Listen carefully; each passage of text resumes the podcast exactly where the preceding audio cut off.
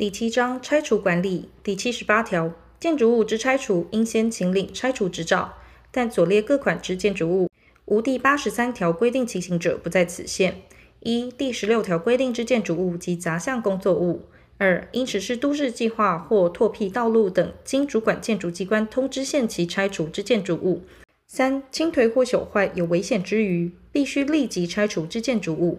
四、违反本法或基于本法所发布之命令规定，经主管建筑机关通知限期拆除，或由主管建筑机关强制拆除之建筑物。第七十九条，申请拆除执照应备具申请书，并检附建筑物之权利证明文件或其他合法证明。第八十条，直辖市、县市局主管建筑机关应自收到前条书件之日起五日内审查完竣，合于规定者发给拆除执照。不合者予以驳回。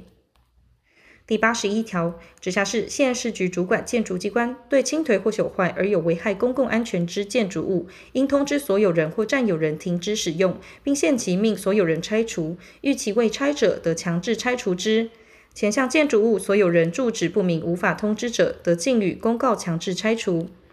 第八十二条，因地震、水灾、风灾、火灾或其他重大事变，致建筑物发生危险，不及通知其所有人或占有人予以拆除时，得由该管主管建筑机关径予强制拆除。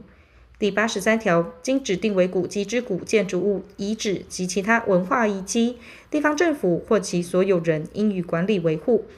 其修复应报经古迹主管机关许可后，始得为之。第八十四条，拆除建筑物时，应有维护施工及行人安全之设施，并不得妨碍公众交通。